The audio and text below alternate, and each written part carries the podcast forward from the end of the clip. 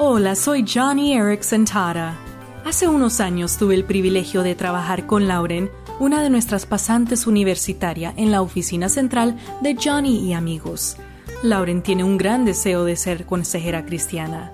Y eso es bueno, puesto que Lauren tiene una discapacidad y usa una silla de ruedas, ella puede empatizar con personas con discapacidades.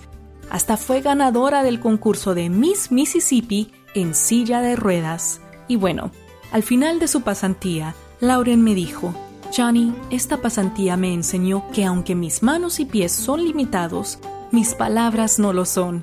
Todavía pueden cambiar vidas. De igual manera, amigo, amiga, tus palabras tienen poder.